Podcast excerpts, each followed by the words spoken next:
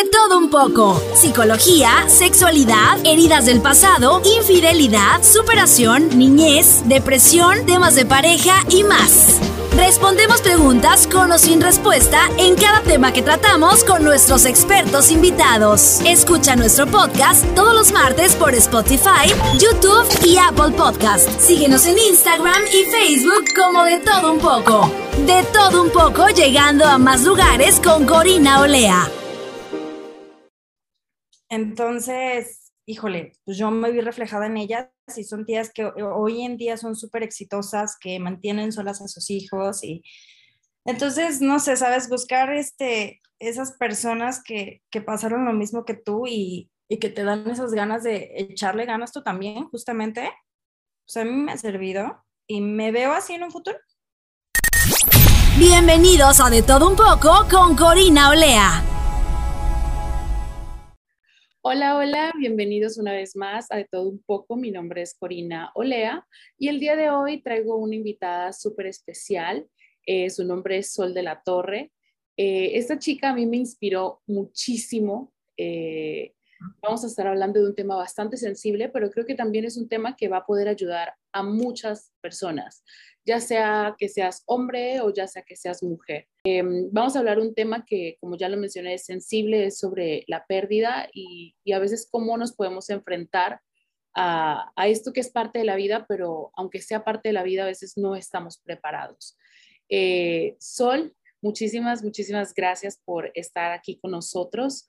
Eh, he seguido mucho de cerca tus redes sociales, sé que eres comunicóloga, que estás siendo maestra, que eres reportera, eh, eres mamá de Emiliano, eh, estás muy activa en las redes sociales, tienes más de medio millón de seguidores.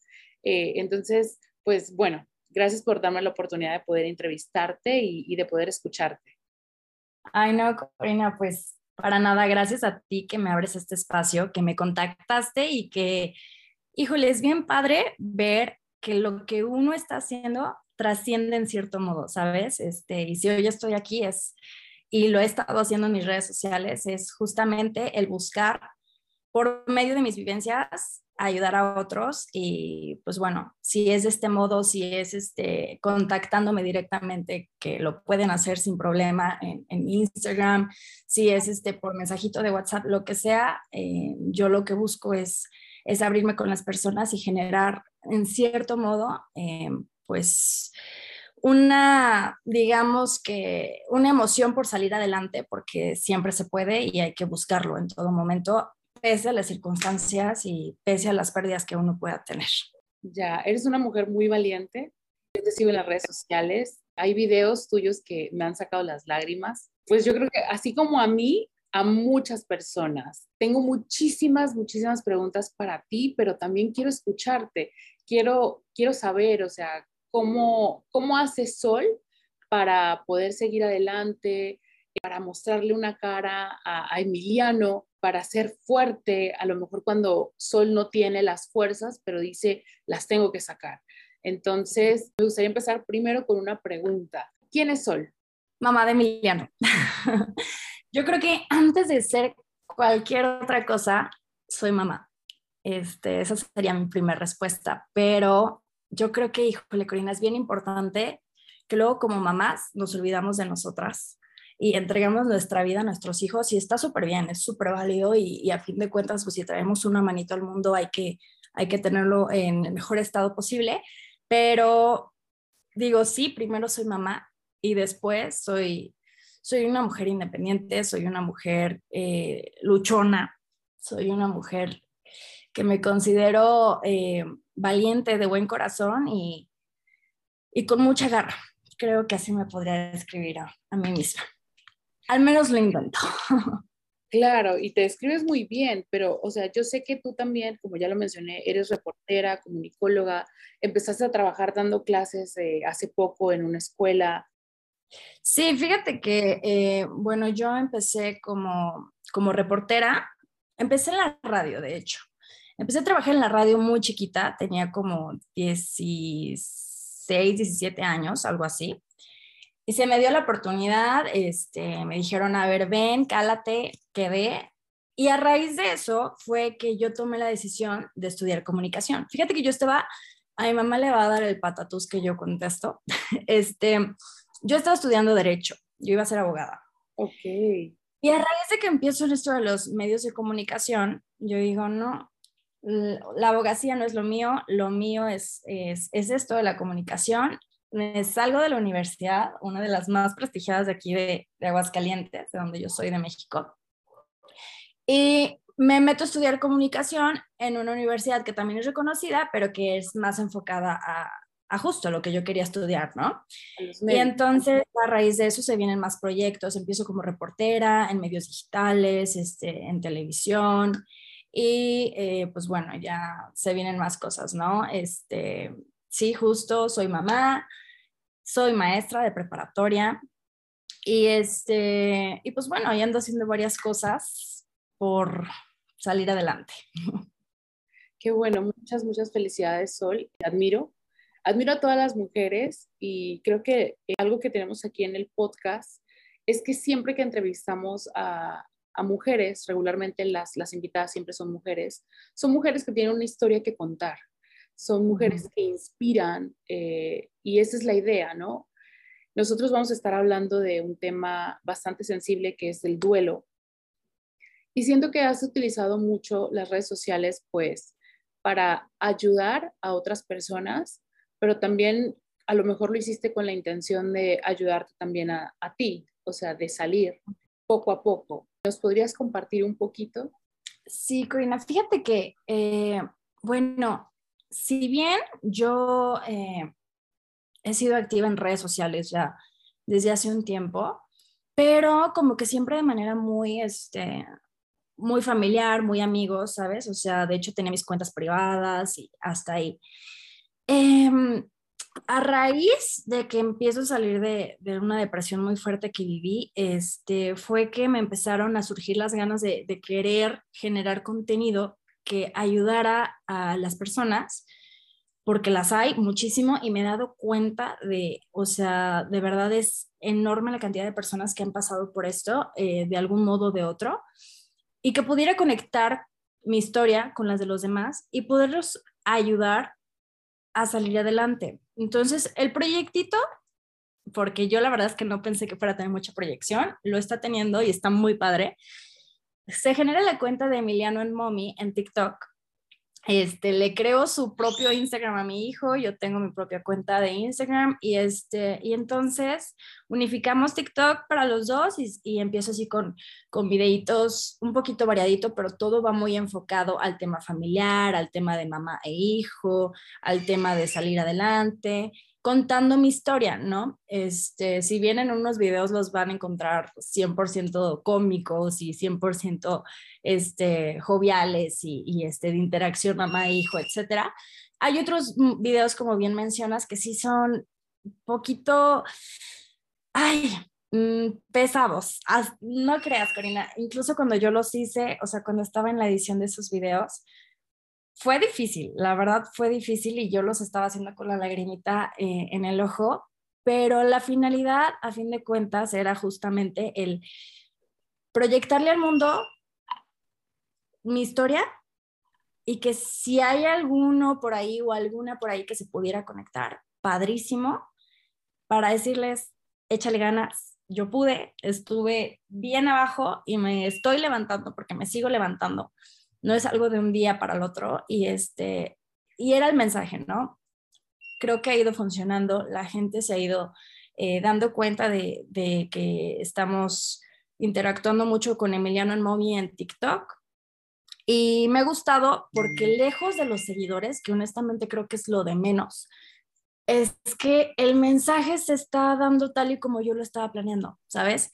Muchas personas hombres y mujeres me han comentado que tienen, o sea, se me hace padrísimo que tienen la confianza de abiertamente en los mensajes, ya sea directamente en comentario de TikTok, cuentan un poquito de su historia y yo, si algo me gusta muchísimo es que me, así sean seis mil comentarios, me pongo, me pongo y me pongo y este, y digo, a veces es difícil comentar todo, ¿no? Y me quedo de repente repente atrás, pero sí trato de siempre estar muy al pendiente porque justamente los comentarios casi siempre son de personas que me cuentan sus historias, que necesitan apoyo y, y me gusta hacer ese lazo para hacerles saber a las personas que no están solos, que no pasa nada con que tal vez no nos, no nos conozcamos en persona, pero hay una persona que los puede entender y que si pueden conectar conmigo y me tienen la confianza de escribirme, de mandarme un mensajito, de incluso mandarme notas de voz, yo les voy a escuchar y que pueden tener una amiga virtual si quieres, pero que lo pueden encontrar en mí porque en su momento yo necesitaba apoyo, yo necesitaba escuchar de alguien que viviera lo que yo viví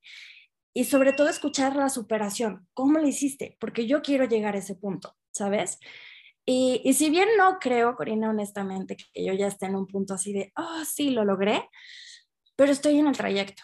Y, sé que lo voy a lograr porque tengo ganas de hacerlo. Y es lo que me gustaría a mí compartirles, que, que encuentren esas ganas, que van a encontrar la luz al final del túnel, que es un proceso, sí, bien doloroso, sin duda, pero que se puede. Y, y bueno, pues es lo que he estado trabajando.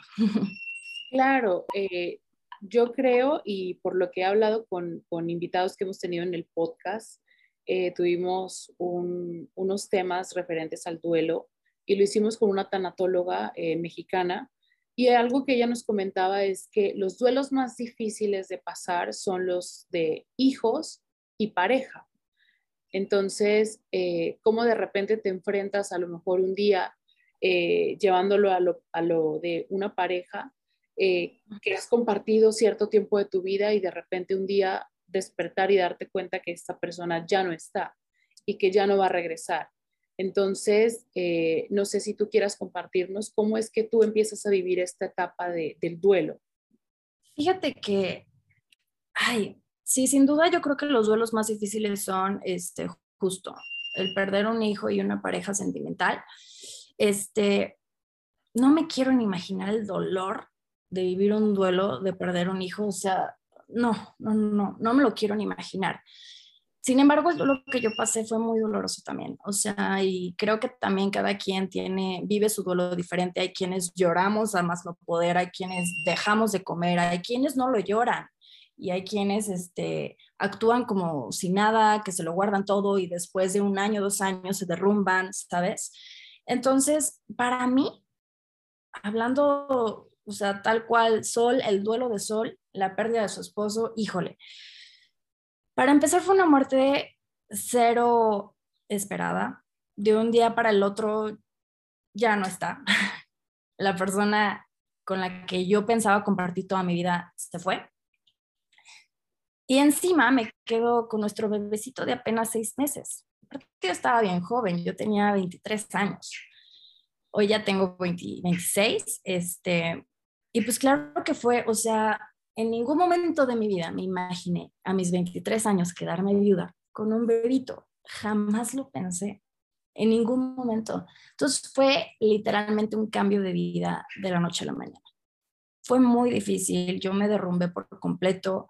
Eh, te enojas con la vida, te enojas este, con todos a tu alrededor, no quieres nada de nadie. Yo la verdad es que la pasé muy mal, viví una depresión muy fuerte bajé 13 kilos, este, dejé de trabajar, eh, me encerré en, mi cuarto, no comía, no tomaba agua, no nada. Pero, digo, y es algo que, a mí me gustaría que justamente evitar en las personas y que no lleguen al punto que yo llegué. Cuando yo decía, no, es que yo ya, yo ya no quiero vivir, yo ya no, ya no quiero estar así, ya este, yo no soy feliz, toqué fondo y en ese momento no me quedé quedó de otra más que levantarme. Pero yo me, me topé con algo bien importante dentro de mi duelo, que fue lo que me hizo a mí salir adelante, que yo, que yo me preguntaba, este, es que por qué me pasó esto a mí, es que por qué, me, por qué a mí. Y después me di cuenta que, Sol, a ver, sí, es una tragedia, está horrible, pero no eres la única. Y hay otras personas que han pasado lo mismo que tú y se han levantado. Y sobre todo, tienes por quién salir adelante, que es una, por ti misma y dos, por todos los que te rodean y que están ahí. Y eso a mí fue una pieza clave totalmente mi familia. O sea, para empezar, mi hijo, el pensar, tengo a mi niño, ya no tiene a su papá, o sea, necesita a su mami. Es, o sea, no le Claro, y, y por la otra parte, yo vengo de una familia muy unida, muy, muy, muy unida, muy grande también, este, pero al núcleo familiar directo que es mamá, eh, papá, hermano, mi hijo, somos súper, súper unidos. Y, y, fíjate que a pesar de que mis papás son divorciados de años, tienen buena relación y siempre la relación de familia, o sea, si es por algo de Emiliano, mis papás conviven y entonces yo vengo de una relación familiar bien sana. Y ellos no sabes cómo me echaron para adelante. O sea, de tienes que echarle ganas y sal y trabaja y tienes que distraerte y hacer esto y el otro, casi que me daban de comer en la boca. O sea, si ellos no hubieran estado, de verdad yo no sé qué hubiera sido de mí. Y es algo que yo no me canso de, de agradecerle a mi familia y por algo también hago luego muchos videitos de que digamos que promuevo la unión familiar, pero lejos de promoverla, como que la agradezco, ¿sabes? Agradezco esa unión que tiene mi familia conmigo, con mi hijo y en general. O sea, vengo de, por ejemplo, la familia aparte de mi mamá, tenemos como, somos como 36 primos, son 32 bisnietos, tengo como 8 tíos, o sea, grandísima la familia. Y de verdad es que todos, todos, todos me apapacharon, todos este, estuvieron ahí para, para mi hijo. O sea, hasta el día de hoy, tres años después de la muerte de mi esposo, mis tías, tengo tías que diario me están marcando y mi niña necesitas algo y cómo están y el niño. Y, y entonces todo eso, híjole, a mí dije, a ver, ¿qué estoy haciendo? Tengo a todos empujándome, nada más falta que yo sea quien lo decida salir adelante, porque tengo un respaldo muy, o sea, gigante, enorme. Y ese día que me cayó el 20, que dije, a ver, todos esperan que yo siga adelante, tengo un niño por quien echarle ganas, tengo una vida que vivir.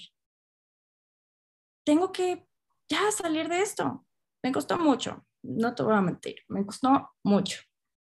Pero me recuperé y tres años después me siento bien, me siento contenta, me siento tranquila con lo que he logrado y sobre todo que me siento inspirada a lograr más. Sabes que me gustó mucho lo que has dicho eh, que tienes una vida que vivir. Y creo que muchas veces cuando las personas pasan por un duelo, llámese de la pareja o llámese de un hijo o de una persona que haya sido muy especial en la vida, eh, a veces podemos llegar a sentirnos culpable por vivir. Ya sé. ¿Cómo sí. esto? Mira, ay, sin duda, eh, claro que al principio sí era una lucha conmigo misma del, es que no, y, hacer ciertas cosas me dolían, ¿no? Y me recordaban a mi esposo, y es que, ay, no, y yo no puedo, no puedo escuchar hasta esta música porque esta música yo la escuchaba con él, y fuimos a un concierto juntos, y, y entonces hasta yo me prohibía cosas tan insignificantes como eso, o sea, de verdad, dos de mis, más bien mis dos artistas favoritos, que también eran de mi esposo, los dejé de escuchar, año y medio, era, en, en, las fiestas familiares ni me lo, o sea, todos ya sabían, esas canciones no se ponen, porque me lo prohibía, porque yo decía, es que no puedo hacer estas cosas porque eran con él, ¿sabes? Y pues te digo, es todo un proceso, ya hoy en día al contrario, creo que es hasta un homenaje y ya las canto más alto y, este, y ya más feliz y recuerdo esos momentos porque ya lo asimilé. Y yo creo que el problema es ese, el darte cuenta cuando pues ya esa persona no va a volver, no va a volver y, y lo único que te queda a ti es, ¿por qué no honrarlo con tu vida? Y, y, yo creo que eso es lo que le hubiera gustado a mi esposo, yo creo que es lo que él hubiera querido, que, o sea, ¿qué más hubiera querido él? Estoy segura que nuestro hijo fuera feliz, que yo fuera feliz y que, que nos fuera bien. Estoy segura que eso es lo que él quiere hubiera querido y donde esté, si, si es que nos ve, si es que existe la vida después de la muerte, no sé, sé que él, él así lo hubiera querido. Entonces ya lo veía de esa forma. Al principio te digo, sí, era así como de no, y no, y no, no puedo, y es que no, y esto no se toca, y no, ya lo veo, pero fíjate, me tomaron tres años, tres años. Yo sí creo que he tenido un proceso, ay, ¿cómo te diré? Mm, como un poquito lento, para poder soltar. Este, y es justamente lo que a mí me gustaría generar en otras personas, que no les tome tanto tiempo a ellos ah, llámese mujer, hombre, lo que sea, que, que sufrieron una pérdida de mamá, de papá, de hijo, de que no se tomen tanto tiempo, que tienen que vivir. Yo, o sea, te puedo decir que apenas ahora, justo Emiliano Momi lo abrí en, en diciembre de diciembre para acá es cuando me he sentido más tranquila, justamente por eso lo hice, porque ya me he sentido bien, que ya puedo compartir lo que viví, ya lo puedo platicar sin llorar, sin la lagrimita, sin ay, el corazón, porque ya son aprendizajes que me quedaron. Y así lo veo yo, fíjate, mi, mi, mi esposo ya hoy en día, hace tres años lo veía así como de, no, es que se me fue el amor de mi vida. Yo digo, mi esposo estuvo en mi vida y llegó a ser un gran maestro para mí. Vino a enseñarme muchas cosas. Él es un gran maestro para mí. Me enseñó, aunque no esté aquí, o sea, él me enseñó a vivir, me enseñó a salir adelante, me enseñó a, eh, a que sí puedo por mí sola y pues estoy tratando de, de honrarlo de ese modo. ¿Podrías decir que ahorita en este momento, en el punto en el que te encuentras, ya tu pregunta no es por qué, sino para qué? Así es. Fíjate que muchas veces, infinidad de veces me llegaron a decir, por algo pasan las cosas, tranquila, no, todo va a pasar por algo y Dios sabe lo que hace. Y yo, yo decía, sí, pero, pero ¿por qué? O como, o ¿por qué me pasa? ¿O para qué? Yo no decía, ¿cómo que para qué? Pues ¿cómo demonios esto va a ser bueno para mí? Y ahorita digo, no, sí, o sea, yo sé que, que ya, o sea, la muerte es algo que pues no puede, no se puede resolver de ningún modo. La muerte existe y está y nos va a llegar a todos. Claro que duele y claro que pesa, pero si yo me quedé, creo que tengo que cubrir con la encomienda que, que me toca, que ser madre, que sacar adelante a mi niño, que es bien difícil sacar un, un, niño adelante tú sola, como ya sea mamá divorciada, separada, eh, como sea. Y yo de verdad es un respeto enorme el que le tengo a todas las mujeres, incluso papás, ¿eh? porque también los hay. Y justo también ahora con la cuenta de, de Emiliano en Mommy me he topado con muchos papás que también se han quedado viudos o que se han quedado así de que la mujer los dejó, los hay. Y es algo que yo respeto muchísimo y le valoro muchísimo a esas personas. Eh, que luego aquí en México al menos es a veces hasta como tema de un poquito de burla y yo de verdad que se me hace algo pésimo eso, el que, ay, es mamá soltera, pues con mayor razón apláudele a la mujer, porque no sabes cómo trabaja, cómo este, se impulsa por sacar Sí, o sea, es cañón. De verdad, a veces lo usamos así como, ay, es mamá soltera pues qué padre y mis respetos, así debería de ser. Y es algo que también a mí me gustaría o que busco en algunos videos como, como aplaudirles a las mamás este, solteras, divorciadas, viudas, que es bien difícil y, y bueno, creo que ahora mi encomienda e, o el para qué estoy aquí y haciendo lo que hago es, una, eh, ayudar si puedo hacerlo a quien lo necesite. Y dos, también para eh, impulsar el reconocimiento de, de, las mamás luchonas, que bien merecido, y los papás luchones, que, que bien merecido se lo tienen. Claro, ese punto que, que, que tocas es súper importante. A veces creo que como seres humanos nos falta a veces un poquito de sensibilidad y a veces es súper fácil juzgar y decir, o sea, hay muchos memes en redes sociales eh, respecto a las mamás luchonas, ¿sabes? Cuando en verdad no sabemos todo lo que ha tenido que pasar esa mamá o ese papá. En el caso de los papás, cuando son papás solteros, eh, también son motivo de burla. Eh, lo dejaron con los hijos o se fue con otro o qué sé yo, a, lo mejor puedes soltar un comentario y no sabes la historia detrás de esa persona. Y yo creo que en general, Corina, o sea, yo creo que hay algo que se debería de, no sé, de impulsar mucho y proponerle a todo mundo que lo realice y lo lleve a cabo sería la empatía. O sea, ser empáticos de verdad creo que es algo, híjole, indispensable en la vida del ser humano, porque en serio que caras vemos, historias no tenemos. Mira, te voy a contar algo eh, muy, chistoso, entre comillas, este, llegando a este punto justo de, la empatía. Y me acordé de esto de caras vemos, este, historias y vidas no sabemos, porque me lo puso una chica en un comentario. El último video que, bueno, el penúltimo video que subí de Emiliano Almomi, que también se, se hizo muy viral, es de justamente eh, como conté mi historia en un videito de, no sé, 30 segundos, conté mi historia desde mi duelo, el que bajé de peso, el que me gradué, que empecé a trabajar, que shalala, shalala, todo lo que empecé a generar y a crear por mí misma. Hubo una persona que me comentó, este, ay, tú eres la mamá que se que salió en un video con su niño bailando.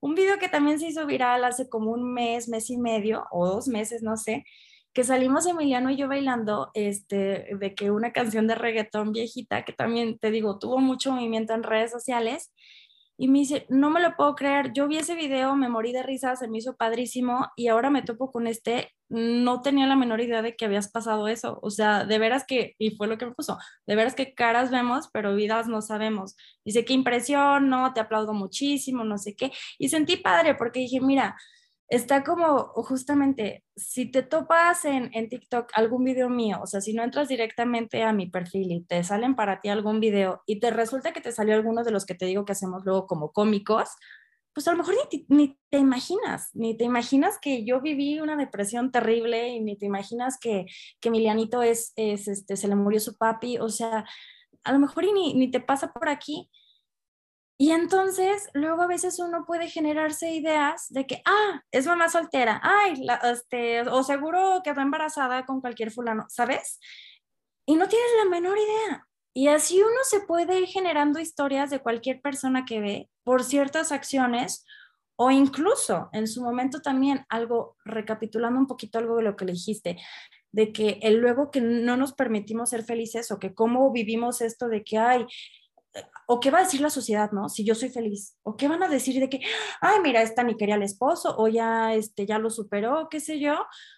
Ay, creo que lo más sano es vivir y dejar vivir. O sea, yo te digo, sí, ya van tres años, ya creo que la gente ya no podría opinar al respecto, o espero, pero al contrario, o sea, si todos fuéramos empáticos, dejáramos vivir, dejáramos de sacar nuestras conclusiones sobre la vida de los demás, creo que eso ayudaría bastante y todos nos podríamos dar la oportunidad de sentir lo que tenemos aquí dentro y expresarlo, porque luego es algo bien importante que luego no expresamos lo que sentimos y por eso vienen las depresiones y por eso viene, híjole, y se puede llegar a un punto muy feo. Y es lo que yo quiero, yo quiero es déjense sentirlo, platíquenme, díganme, cuéntenme, yo los voy a escuchar y siéntanse acompañados. La vida debe de continuar y ustedes deben de vivir, ¿sabes? Y es, es algo en lo que yo intento hacer mucho énfasis también con mis videos. Y por ejemplo, eh, ¿tú cómo vives la maternidad? O sea, ¿te has topado eh, mujeres que te mandan de repente mensajes, oye, yo estoy pasando por esta situación, ¿cómo le haces? Eh, cómo te divides para trabajar, darle tiempo a Emiliano, eh, etcétera. Porque muchas veces, cuando a lo mejor en tu caso eh, tienes mucho el apoyo de la familia, pero a lo mejor te han escrito mujeres que dicen, me quedé viuda o ya no estoy con mi pareja, tengo un hijo, tengo que trabajar y no tengo el apoyo de mi familia. Híjole, fíjate que yo aplaudo muchísimo a esas mujeres que, que justo, o sea, yo de verdad a veces hasta me siento chiquita o insignificante o digo, ay, y uno se queja, no manches, o sea, sí, bien lo dijiste, Corina, yo gracias a mi familia he podido lograr muchas cosas porque te digo, o sea, que si por ejemplo eh, tengo que ir a trabajar en la tarde y ya pues en la tarde el niño ya no tiene escuela, entonces que si no es mi tía, que si no es mi hermano, que si no es mi, mi papá, mi mamá, alguien me ayuda con el niño. Y ahí me ves preguntando con mi, o que se a casa de mis abuelitos, pero siempre están al pendiente de que vas a ir a trabajar. Sí, no te preocupes, déjame al niño, ¿sabes?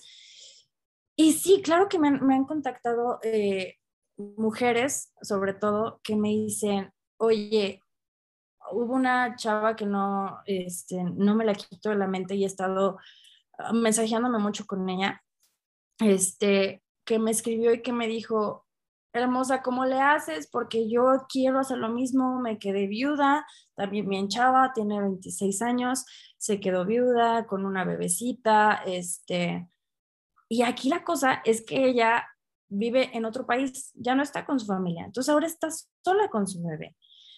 Y yo te lo juro que cuando me contó eso, dije, Dios santo, o sea, ¿de veras? Que hay quienes sufren peores batallas y no nos damos cuenta a veces lo bendecidos que somos o que decimos, no, es que ¿por qué esto me pasa a mí? De verdad hay quienes la pasan peor.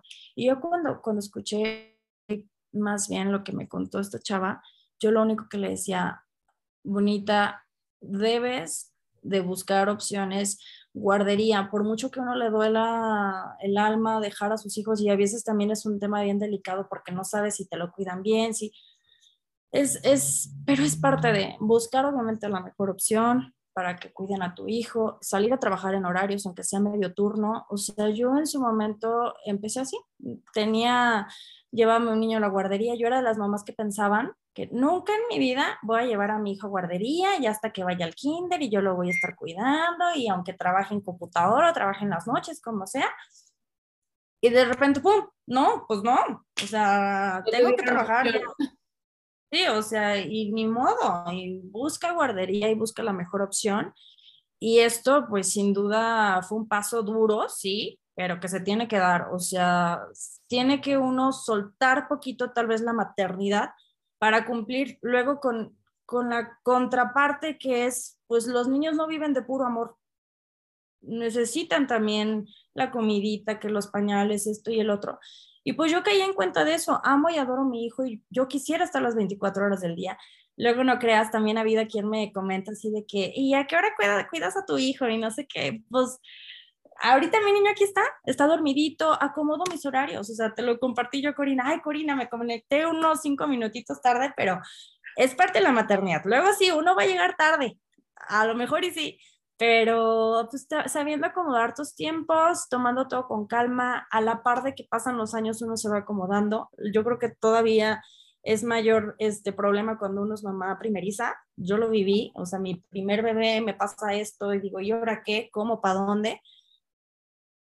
Solo yo diría, dense tiempo, dense tiempo, cada quien lleva su proceso a su manera.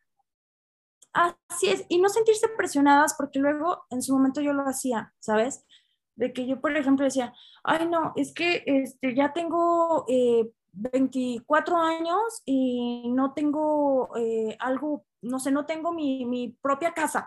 Es como de, pues a, lo mejor y no, pero lo vas a comprar y voy haciendo mi guardadito y este, y, y, es una meta que tengo, comprarle una casa a mi hijo, comprarme una casa para mí, este, pero son pasos pequeños, ¿no? Proponernos metas reales, creo que es lo que yo diría, metas reales y sobre todo a corto plazo, porque esas metas reales a corto plazo son las que eventualmente te, te hacen llegar a o anhelar y saber que ese anhelo se va a poder cumplir metas más grandes, ¿no? Pero es paso a pasito.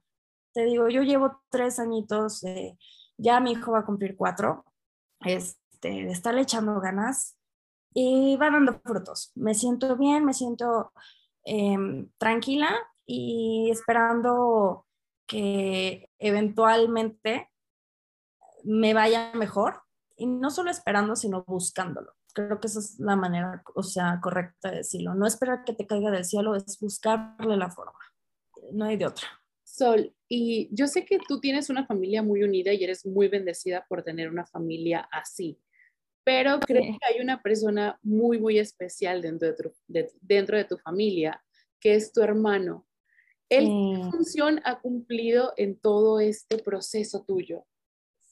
Híjole, mira, mi hermano, sí, la palabra lo dice, es mi sangre, es mi sangre, pero es mi mejor amigo.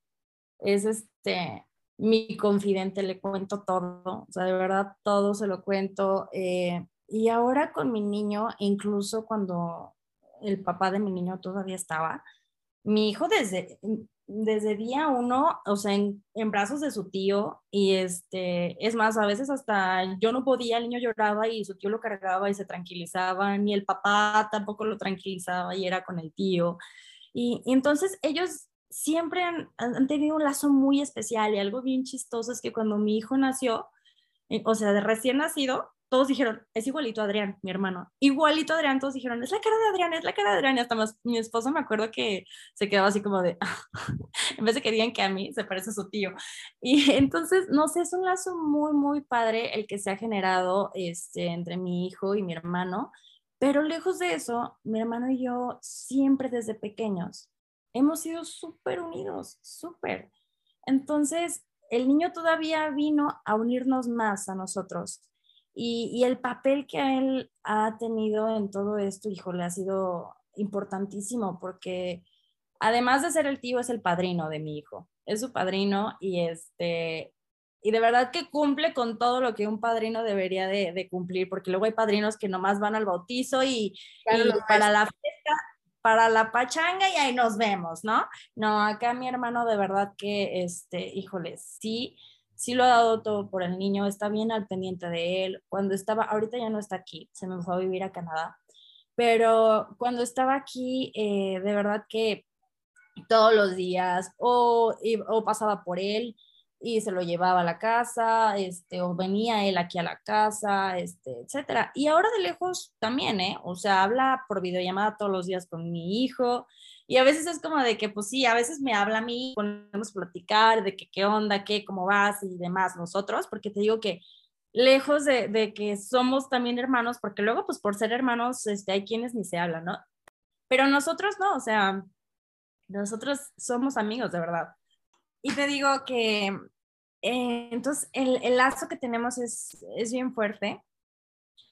Y él, sobre todo con el niño, y ahora sí a raíz de, de que muere muere el papá del niño, híjole, mi hermano fue así de, pues con mayor razón, aquí estoy y aquí voy a estar por ustedes y, y este, y con el niño siempre para todos lados y que si eventos este, de la escuelita, ahí está mi hermano. O sea, por ejemplo, el primer festival de guardería de mi hijo que fue de Navidad, mi niño de 10, eh, no, 8 meses y lo pusieron disque a bailar. Pues todavía ni se paraba, entonces estaba ahí sentadito el niño y el niño bailando. Este, y mi hermano, o sea, de estar trabajando, él se salió del trabajo y llegó a ver a, Emiliano este, en su baile y sale de hecho, como llegó poquito tarde, en cuanto empezó el baile, llegó, yo estaba grabando del otro lado y se ve cuando mi hermano entra este, al patiecito donde estaban bailando los niños y en cuanto llega luego luego se pone y a grabarlo y este entonces Ay, pues la verdad es que tengo que decirlo, ha sido también como que una imagen, mm, digamos, paterna para, para Emiliano, como que es, lo más cerca a justo como ese papel que pudiera tener uno de niño, pues, con, con papá o papá e hijo. Y entonces, pues yo creo que eso le ayudó muchísimo a Emiliano a, a poder estar bien y, y estar como que no sentir ausencia. Claro que me pregunta niño ¿eh? por su papá y sí me pregunta de que, y mami, ¿y dónde está mi papá? Y mi amor, tu papi está en el cielo, este, tu papi falleció mi vida. Yo creo que no hay nada mejor que serle claros a los niños y, y, decirles las cosas claro, o sea, en su debido momento irles explicando poco a poco el por qué, el cómo y, y este, pero ahorita, pues bueno, mi niño sabe que su papi falleció y que su papi está en el cielo y, y, está bien con él, o sea, está, está bien con eso. Él me dice, ah, qué padre, mami, qué, qué bonito que mi papá esté en el cielo. Y yo, sí, mi amor, está padrísimo. Y digo, y está padrísimo porque tú, a diferencia de los otros niños, tu papi en donde estés te ve y te está cuidando y los otros niños no, su papi están trabajando y tu papi está siempre contigo. Y al niño le parece genial, le parece padrísimo. Este, y entonces eso se traduce a, pues, los esfuerzos que ha hecho mi hermano, ¿sabes? O sea, como que no siente la ausencia, él está tranquilo, él le parece genial que su papá viva en el cielo y que aquí en tierra tiene a su tío.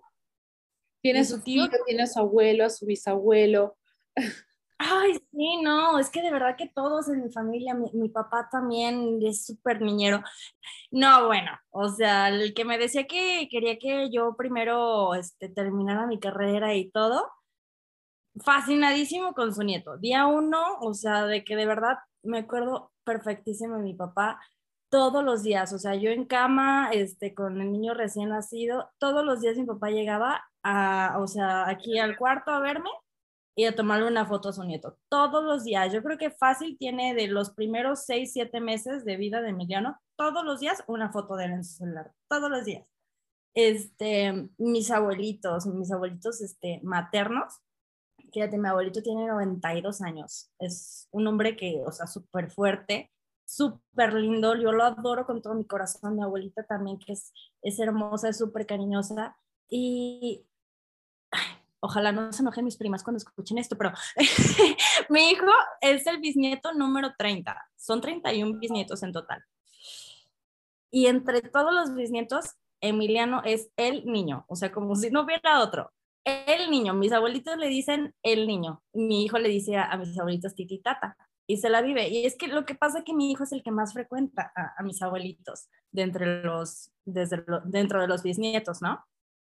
Y entonces también el lazo que tiene Emiliano con los bisabuelitos es cañón, o sea, súper allegados, con mi mamá también, su abu, la ama y la adora, este, mis tías, todos, de verdad que todos, todos, y yo estoy, ay, de verdad que sí agradezco muchísimo lo bendecida y, el apoyo que he tenido de todos ellos, porque de verdad que si no fuera por, esa, por ese amor que nos han brindado, yo no me sentiría tan fuerte como me siento hoy en día, la verdad. Claro, yo creo que Emiliano llegó para cambiarte la vida, ¿no? O sea, Emiliano es tu ángel y se ha ganado el, el, amor y el cariño de toda tu familia, pero también se ha ganado el amor y el cariño de muchas personas. Y lo podemos ver en las redes sociales.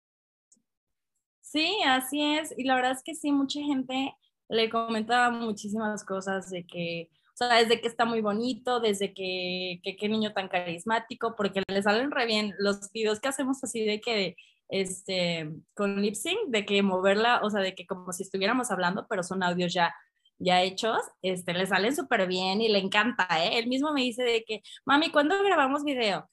Hicimos un video para contestar un comentario de, nos comentó la cuenta, ajá, sí, nos comentó la cuenta oficial de Jurassic World y entonces hicimos un video para contestar eh, lo de Jurassic y este, Emiliano dijo 31 dinosaurios.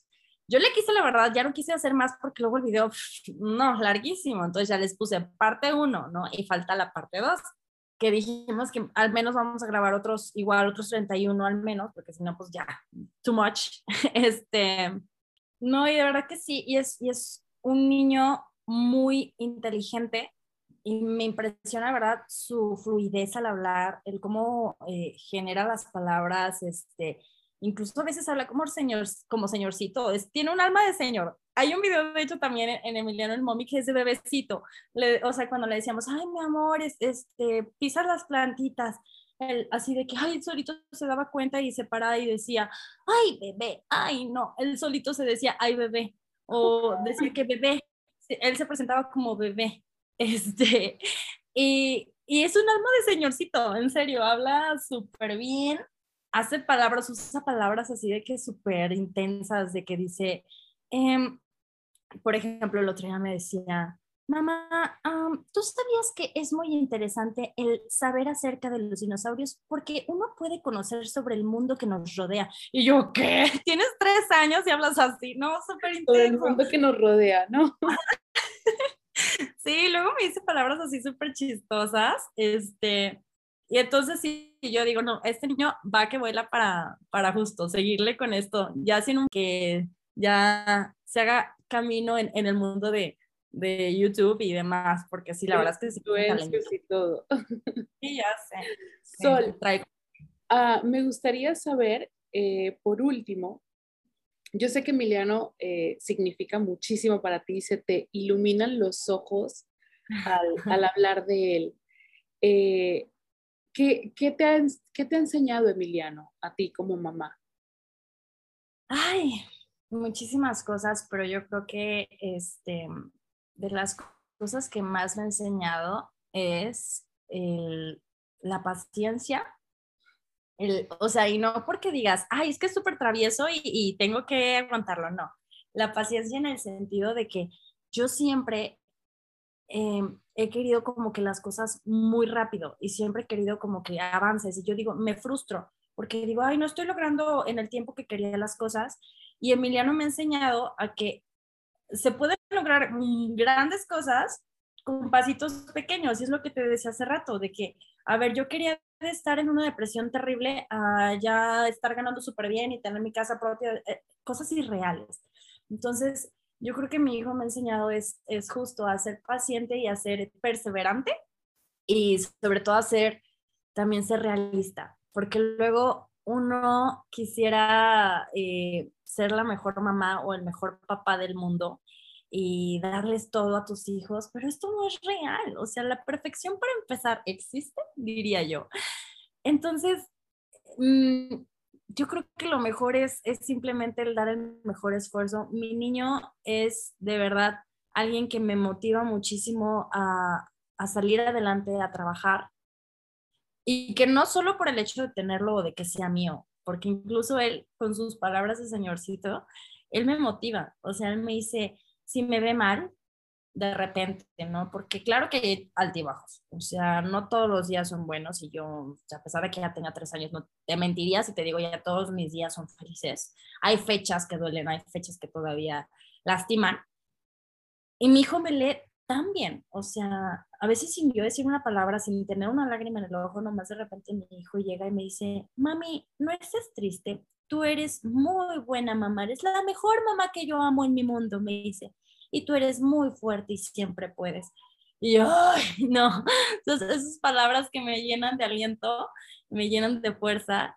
Y entonces yo creo que es otra de las cosas que Emiliano me, me ha enseñado a, a hacer a ser fuerte. Yo de verdad que yo siempre había dicho que era una persona que no tenía nada de fuerza y mi niño vino a darme toda la fuerza que yo necesitaba para echarle ganas en la vida y sobre todo me ha enseñado a ser feliz. Yo creo que sería la mejor definición.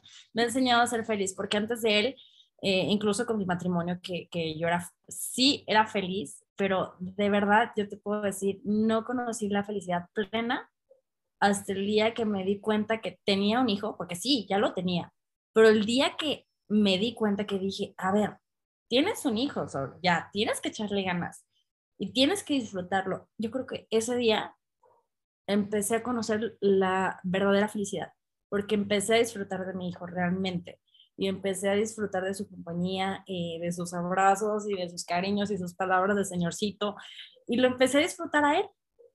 Y, y en ese momento empecé a conocer la verdadera felicidad. Y yo creo que para mí sí sería lo mejor que podía describir con Emiliano. Me enseñó a ser feliz. Ay, qué bonito. me encanta, me encanta eso que has dicho. Qué bueno. Eh, yo creo que todos los niños traen felicidad. Eh, pero es importante, ¿no? Eh, el querer disfrutarlos, sobre todo cuando se pasa por una situación así, el, el decir, ok, soy mamá, y tengo que empezar a vivir por él, por mí, por los que me rodean, por los que me impulsan.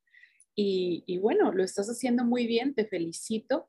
Estoy segura que en unos años, cuando Emiliano crezca, se va a sentir muy orgulloso de la mamá que tiene. Ay, espero. La verdad es que nada me motiva más que eso. O sea, una, que mi hijo esté pleno, que esté feliz, que no le haga falta nada pero que en un determinado momento pueda encontrar en su mamá en, un ejemplo de, o motivación, más que ejemplo, una motivación de, de, echarle ganas a la vida, porque sé que es un niño que en un futuro va a lograr grandes cosas, de eso no tengo la menor duda. Y justamente por eso es que, que quiero ser un, un digno porque no creo que yo pueda ser el mejor ejemplo del mundo, pero al menos un digno ejemplo de que hay que echarle ganas y que siempre se puede salir adelante. Claro. Sol, la última pregunta ya para cerrar. Muy eh, bien. ¿Qué consejo le darías a las personas que se están enfrentando a ese proceso que tú ya te enfrentaste? Ay, mi consejo sería que expresen y se dejen sentir lo que están sintiendo, pero mm, sin perder nunca el objetivo, que al final de cuentas debe de ser eventualmente volver a ser feliz.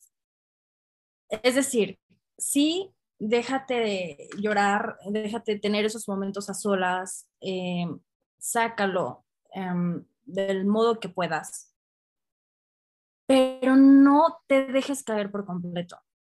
Es lo que yo de verdad, es lo que me gustaría expresar más y ayudar más a las personas. No se dejen caer por completo, agarren impulso, vean a su alrededor todas las personas que están ahí para ellos y que tengan en cuenta que de verdad siempre hay una luz al final del túnel, aunque parezca que no y aunque parezca que, la vida ya no tiene sentido, porque así yo lo sentí en su momento, yo decía, es que yo para qué, ya no tengo razón para vivir. Es eso, encuentra tu razón para vivir.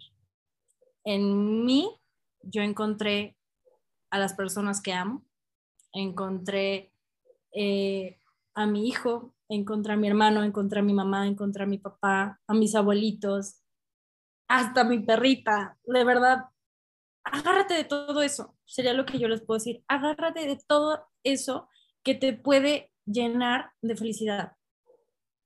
Y con el tiempo, el tiempo va a ser el mejor aliado. Yo creo que es algo importante de saber.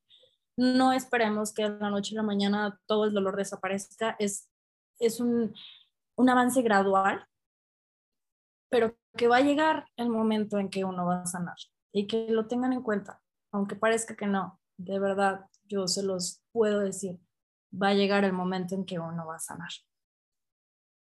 Creo que esto es lo que les podría compartir. Sol, muchísimas gracias por compartirnos. Eh, de verdad, yo espero, estoy segura que las personas que escuchen este episodio eh, les va a ayudar mucho, se van a sentir identificadas. Em, yo personalmente cuando te contacté, eh, te comenté que había perdido yo a una de mis mejores amigas. Y yo sé que no es lo mismo eh, el, el perder a una mejor amiga a lo mejor perder un esposo o a perder a un hijo. No me quiero ni imaginar ese dolor, pero de alguna forma cuando empecé a ver tus videos, eh, yo me empecé a relacionar mucho con el esposo de mi mejor amiga. El esposo de mi mejor amiga se quedó con dos niñas y también fue algo que pasó de la noche a la mañana y que mi amiga tenía una vida por delante y, y es de una de las razones por las cuales yo empecé a hacer el podcast. Dije yo, wow, la vida se te puede ir en un segundo cuando menos te lo esperas y te quedas a lo mejor con esas ganas de hacer muchas cosas. Entonces, uno a veces eh, dice, lo voy a hacer el próximo año cuando esté más preparada, cuando las cosas vayan surgiendo mejor y a lo mejor ese a lo mejor va a surgir mejor después, no llega y te quedas con esas ganas. Entonces, lo importante es vivir la, vida como si fuera el último día de tu vida. Eh, disfrutar a las personas que tienes, amar a las personas que tienes, abrázalos, diles que los quieres, dales un beso, eh, disfruta cada momento, no lo pierdas en tonterías, en enojos, en discusiones, eh, en, en cosas tan insignificante, ¿sabes? La vida se te puede ir en un segundo y, cuando se te va una persona que tú quieres, es ahí cuando tú dices, wow, podía haber hecho esto. Y cuando pierdes a una persona, no, no sientes el dolor, a lo mejor tú me, tú me vas a entender, no sientes el dolor de decir, ya no la estoy viendo, o sea, es el dolor de decir, no puedo ver una película con esta persona, eh, si llego mal un día en el trabajo, eh, esta persona me ve mi cara y me dice, te fue mal en el trabajo, ve, vamos a sentarnos, vamos a preparar esto, vamos y cuéntame, ¿sabes? O sea, las cosas cotidianas son las cosas que hace que te duelan. Ay, fíjate que me quedo con algo, con dos cositas de lo que dijiste. Una, el, por ejemplo, este como comparativo que luego eh, caemos en hacer en los duelos, ¿no? De que me dijiste que, por ejemplo, que yo entiendo que no, no es igual el perder una amiga. No sabemos, o sea, yo te puedo decir, Corina, estoy segura de que tú quisiste muchísimo a tu amiga y estoy segura de que te dolió muchísimo el perderla. y, a lo que voy con esto es luego no caer en, como digamos, menospreciar los duelos de los otros, ¿sabes? Las pérdidas. Yo creo que esto también, y volvemos a la empatía. Eh, yo creo que luego esto también nos puede ayudar mucho a que justamente las personas se den esta oportunidad de sentir y expresar lo que uno está sintiendo, porque luego el decir, Ay, es que, pues la verdad es que yo quiero encerrarme un año y llorarle a mi amiga, pero pues no puedo porque pues llega mi mamá y me dice, ay, ya, hombre, pues ni que fuera tu esposo o algo así, ¿sabes? No, o sea, yo estoy muy en contra de eso, yo estoy muy a favor de decir, es tu duelo, vívelo, te sientes mal, te sientes a morir, es válido que hiciste esa persona de una manera superior a lo que a lo mejor otra amiga lo hubiera hecho. Y, y yo creo que eso es bien importante y es algo que nosotros fuera de los que hablemos ahora de las personas que no han tenido justo estas pérdidas, es algo en lo que podemos aportar muchísimo. No menospreciar el duelo de nadie, no lo, no lo menosprecien, no lo, o por el contrario, no pensar que la persona exagera porque yo creo que el, sentimiento es, es de cada quien y por eso digo, todos los duelos son diferentes. Aunque yo conozca a una viuda, a lo mejor esa viuda va a sanar más rápido que yo o por el contrario, le va a costar más trabajo. Entonces, yo creo que ese es un punto que, que todos los seres humanos en conjunto deberíamos de trabajar, esta empatía.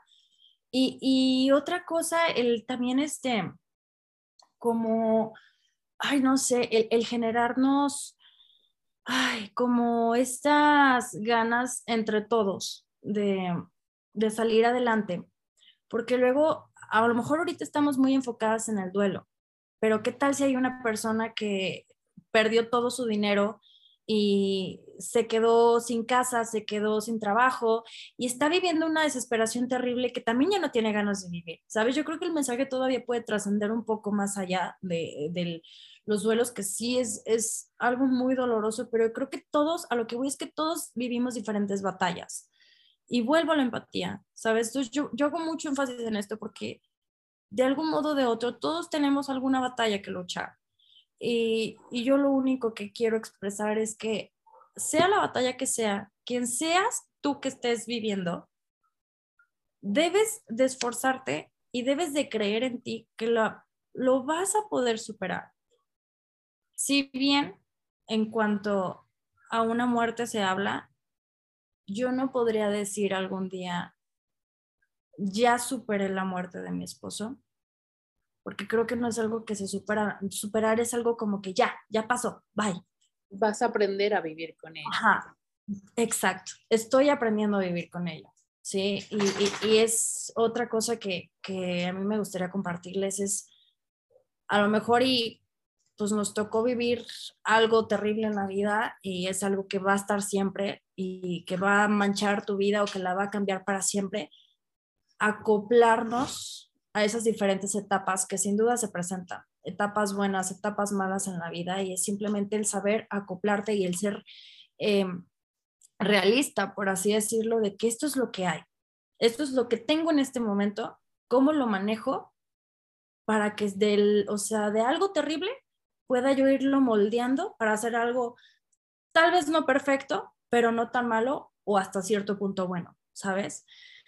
Y, ay, pues no sé, o sea, creo que sí, sí me gustaría que ese mensaje trascendiera y que no quedáramos nada más en, en, en quienes quedan el duelo, pero que se genere esta, esta empatía de quienes estén viviendo el mejor momento de su vida eh, y con los que tengan las batallas más pesadas en las que se han presentado.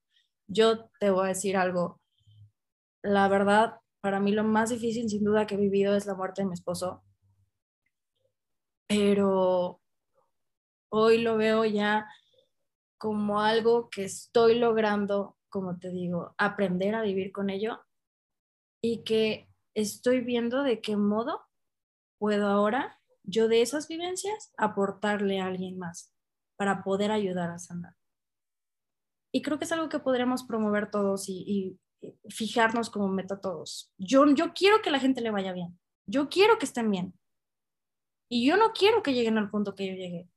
Entonces, si yo ya lo pasé, ¿cómo ayudo a los que lo están pasando o lo van a pasar en algún momento? Aprovechar nuestras vivencias para aportarle algo a alguien que lo pueda necesitar. ¿no? Creo que es algo que podemos hacer y que deberíamos de hacer todos. Y sin dejar de lado, nuevamente, sé que repito mucho, pero la empatía que nos ayuda a todos, los que estamos bien y a los que estamos mal, honestamente. Pues Sol, lo estás logrando, estás ayudando a mucha gente, creo que eh, estás transmitiendo lo que, lo que deseas eh, y ojalá que las personas que están enfrentándose a este momento difícil de la vida, como bien lo mencionaste, no solamente el duelo de perder a alguien, porque hay muchísimos tipos de duelo, eh, si pierdes un trabajo, si pierdes la estabilidad económica, eh, si te cambiaste de casa y a lo mejor habías vivido toda una vida en esa casa porque ahí te casaste, nacieron tus hijos, eh, etcétera, ¿no? Entonces hay muchos tipos de duelos y, y también hay que aclarar que los duelos no son lineales. No es que hoy te vas a sentir triste, mañana vas a sentir enojo, eh, después vas a estar tranquila y después lo vas a olvidar. No, a lo mejor hoy te vas a sentir muy triste, mañana vas a estar súper feliz y al otro día vas a estar que quieres que todo el mundo desaparezca y así sucesivamente. Lo importante es tener un soporte emocional, la familia y, que cuando uno sienta que ya no puede más, es buscar ayuda también. Eh, porque muchas veces cuando uno enfrenta un duelo, también se enfrenta a la depresión. Y sabemos que la depresión, cuando no es tratada, te puede llevar a, a muchas cosas que pueden terminar en desgracias. Sin duda. Y yo creo que sí es algo bien importante también de mencionar, Corina. El, yo lo viví, ¿eh? yo no sola, mm, y no también, si bien ya mencioné el apoyo de mi familia, que fue bien importante, acabas de mencionar otra cosa, pieza clave que yo también eh, necesité en su momento y fue la ayuda psicológica.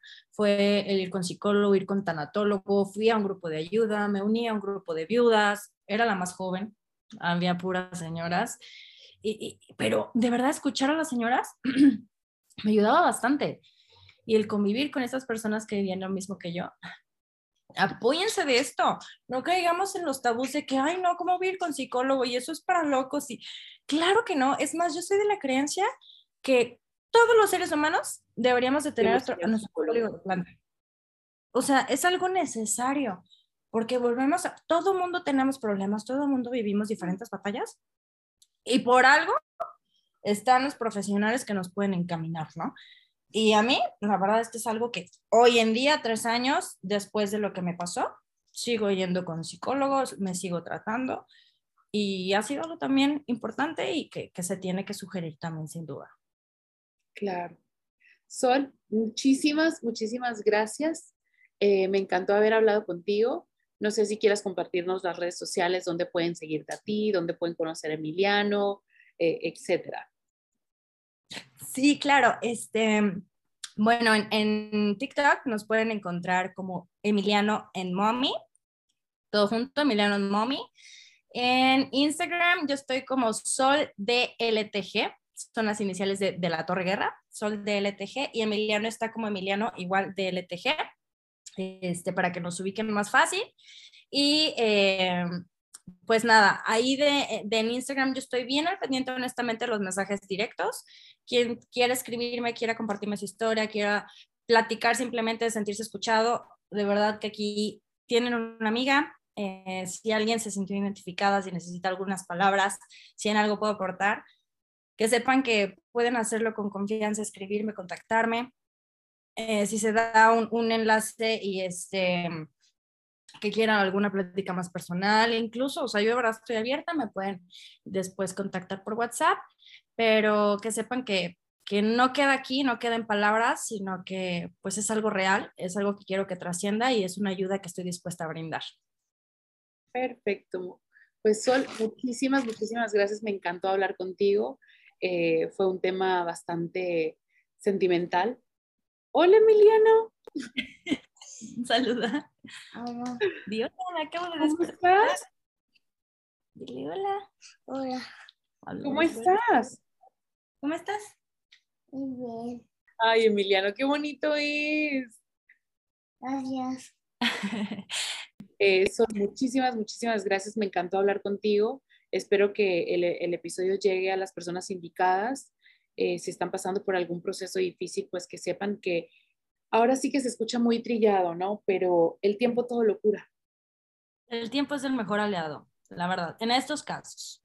En casos como en los que uno tiene que echarle ganas y resolver asuntos propios, ahí no aplica, ahí hay que echarle ganas por nuestra cuenta, pero hablando de pérdidas, el tiempo es el mejor aliado y las ganas que uno quiere echarle eh, para salir adelante son indispensables, sin duda. Sol, no sé si quieras mencionar algo antes de despedirnos. Em, pues nada, creo que em, reiterarles el apoyo, el reiterarles que, que, pueden encontrar en mí una amiga y agradecerte a ti, Corina, por la invitación, por abrirme este espacio, que no lo había hecho, honestamente, platicar así tal cual y abrirme y compartir mi experiencia, no lo había hecho, pero pues esperemos que se pueda escuchar un poquito más de esto, de estos temas y que ayudemos a esas personas que, que lo necesitan en estas en estos tipos de, de, situaciones y pues traerles un poquito de brillo a su vida, un poquito de esperanza, es lo importante, ¿no? ¿Tú quieres decir algo, chamaquito?